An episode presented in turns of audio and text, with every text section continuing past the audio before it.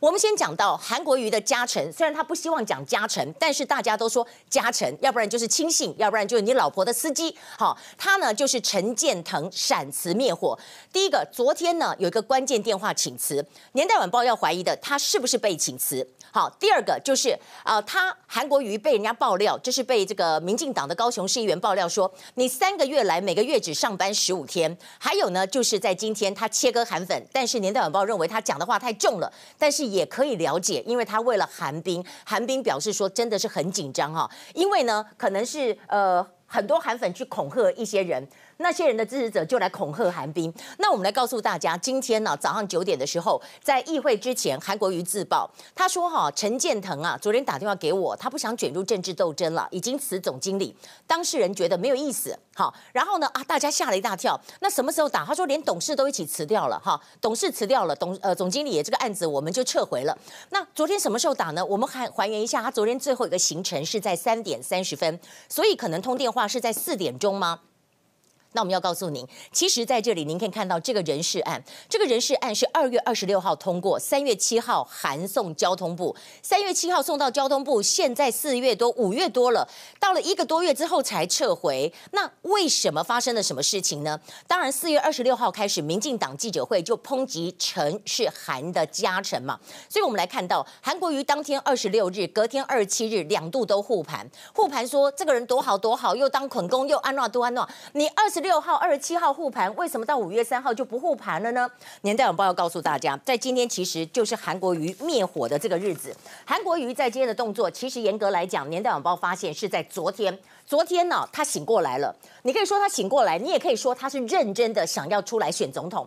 他必须把一些负面的消息好好处理好。所以第一个就是这个所谓的拖油瓶。这个加成啊，一定要下台。第二个就是要切割假韩粉，我管你真韩粉、假韩粉，我都送你一个屁叉。另外呢，就是示好媒体人，不能得罪那么多人呐、那些媒体人不是一个两个，那四五个以上啊。好，那我们就来告诉大家，在这样子的一个灭火状况之下，能不能够收效？那我们先要讲。整整这个案子五十七天，五十七天公文在交通部，你现在突然要撤回，你就讲说，很多媒体就讲说，这个呃陈建腾他是拒接哈，婉拒拒接。你公开后哎，你如果拒接的话，你早就拒接了，不要那么难听，不要讲的那么好听，你就是被下台的。然后你看高雄港区土地开发公司资本额新台币是一亿元，交通部台湾港务公司出资五千一百万，高雄市政府出资四千九百万。讲难听一点，你这个案子要通过，高雄市要通过也要。